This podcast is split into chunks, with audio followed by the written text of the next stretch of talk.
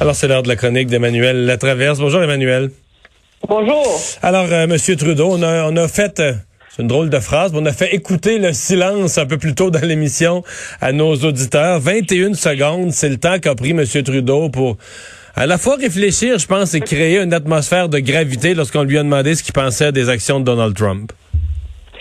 Oui, c'est une, une, question à laquelle, comme Premier ministre du Canada, c'était presque impossible de répondre. Une, elle était très bien for, formulée parce que c'était demandé qu'est-ce que vous croyez de la menace de M. Trump d'envoyer l'armée, d'utiliser des gaz lacrymogènes? Et si vous ne voulez pas commenter, quel message envoyez-vous? Alors là, ça place le premier ministre canadien ou soit il doit dénoncer, défendre ou esquiver. Et on s'entend, moi, je suis pas de ceux du tout qui croient que M. Trudeau avait pas pensé et qui avait pas été préparé à répondre à cette question-là. Au contraire. Mais euh, M. Trudeau ne voulait pas, euh, pour des raisons économiques, diplomatiques, pour la fragilité de la relation avec les États-Unis, être placé dans une situation où il allait condamner directement l'administration Trump. Alors, des fois, de ne rien dire, je pense, est aussi éloquent que de se lancer dans des palabres. Dans la mesure où, diplomatiquement et politiquement, M. Trudeau jugeait qu'il s'était mal avisé de se lancer dans une tirade contre le président Trump, mais son silence a tenu lieu de tirade, je crois. Et finalement, je pense que c'était très, très, très habile. Mmh. Euh, ceci dit, euh, bon, euh, M. Trudeau euh, ramène le débat vraiment au Canada en disant, c'est toujours comme ça qui est qui reprend son refus de commenter ce qui se passe aux États-Unis, c'est en disant moi mon devoir, c'est de il y a des problèmes au Canada, des problèmes majeurs. Est-ce qu'il peut faire quelque chose de concret? Parce qu'on dirait que c'est là que ça tombe à plat. Il, fait des discours très enlevés sur euh, le, racisme, il en faut pas, etc., etc. Mais qu'est-ce que le gouvernement du Canada peut poser comme geste pour changer, par exemple, ce qui se passe dans les services de police de chacune des villes c'est sûr que sur le terrain des vaches, il y a une partie euh, de cette réponse-là qui doit venir des municipalités, qui doit venir euh, des gouvernements provinciaux, etc. Mais moi, je vais te dire, quand je vois le premier du Canada se lever en chambre et dire le racisme contre les Noirs est réel, le biais inconscient contre les Noirs est réel. La discrimination systémique au Canada est réelle. Ben, déjà, il envoie un signal très fort, je pense, politiquement, parce qu'il donne la légitimité énorme aux revendications euh, de la communauté noire au Canada. Et ça, c'est pas, c'est pas anodin. Euh, je veux dire, on est quand on fait la comparaison, Monsieur Legault au Québec, on pourra rentrer dans un débat là-dessus, mais il ne reconnaît pas que la discrimination systémique existe. Monsieur Trudeau, lui, le reconnaît. Alors déjà, il envoie des messages politiques très, très euh, très fort là euh, sur ce que le Canada doit faire. Et je pense que le Canada, dans son ensemble, finance énormément de, de, de, programmes, de recherche, euh, etc. Mais un des leviers assez simple par le biais duquel c'est au, delà des, secrétariats contre la lutte contre le racisme et de tous ces trucs-là.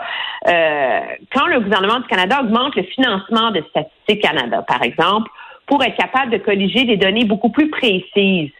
Euh, qui tiennent compte de la race, de l'origine ethnique, etc. Ben, après ça, avec ces données-là, on est capable d'avoir des portraits beaucoup plus précis de la criminalité, de la réponse policière, de l'impact de certaines politiques sur des communautés, etc., etc.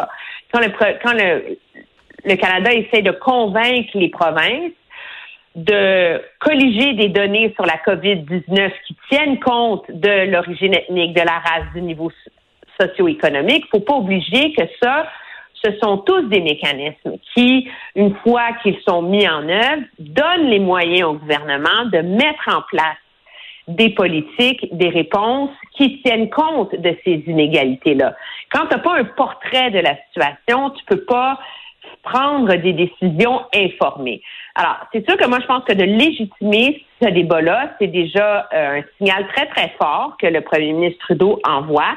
Mais inévitablement, en termes de mise en œuvre dans les écoles, euh, les, les, les, premières lignes de cette réponse-là, -là, c'est quoi? C'est les écoles, les services de police, la DPJ et euh, tout ce qui est la question du milieu du travail, de l'embauche, etc., ben inévitablement, il y a une part de ça qui revient aux provinces. Là. Mhm.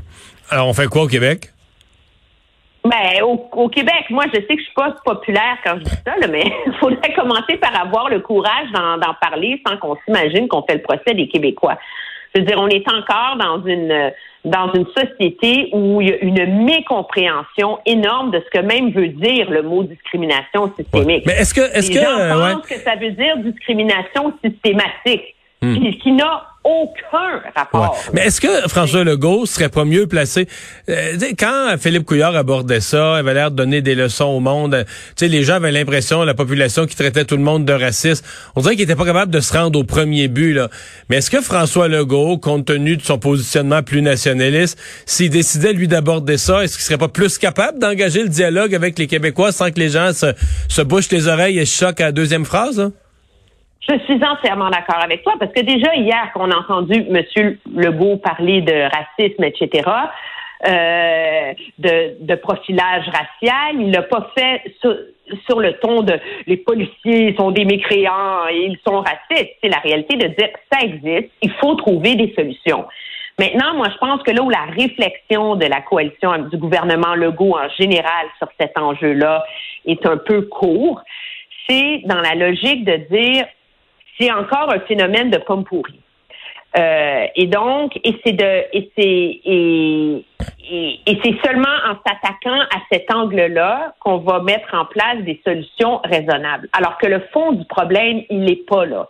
Et c'est là que d'avoir une discussion éclairante sur la discrimination systémique et ces trucs-là, si M. Legault avait le, était intéressé à, à l'avoir, cette discrimination-là, si tu fais la pédagogie de ces enjeux-là, au lieu de blâmer les gens, puis de faire à croire que discrimination systémique veut dire que les Québécois sont racistes, là, ce qui n'a mhm. aucun rapport, euh, ben c'est sûr que tu as plus de chances d'y arriver. là. Mhm. Eh bien, ben, on va voir comment tout ça euh, évolue. Emmanuel, merci beaucoup. Ça me fait plaisir. Bye, à bientôt.